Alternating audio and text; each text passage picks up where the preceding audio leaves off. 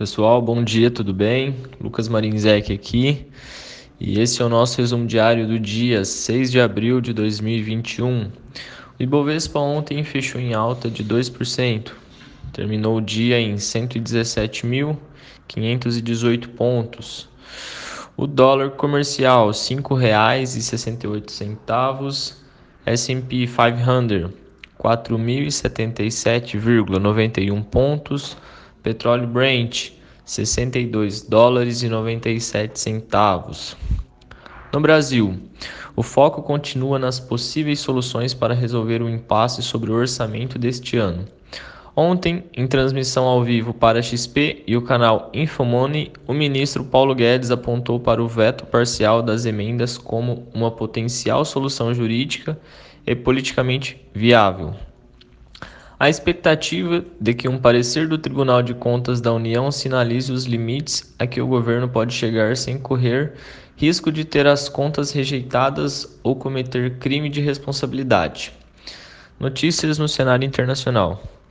Quanto às discussões sobre o pacote de infraestrutura de 2,25 trilhões de dólares apresentado pelo governo Joe Biden nos Estados Unidos, uma decisão do Senado pode favorecer o andamento da agenda da Casa Branca.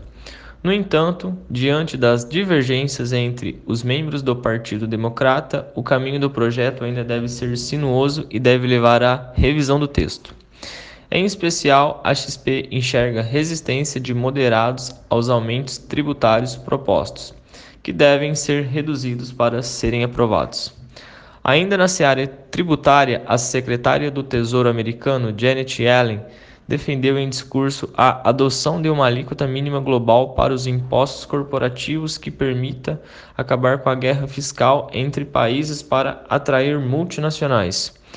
Na agenda de indicadores, o relatório de emprego dos Estados Unidos, divulgado durante o final de semana, veio acima das expectativas além do índice de atividade do setor de serviços, que saltou para 63,7, o maior nível já registrado, reforçando o cenário de recuperação no país. Bom, pessoal, esse foi o nosso resumo de hoje. Precisando de qualquer auxílio, estamos sempre à disposição. Grande abraço a todos.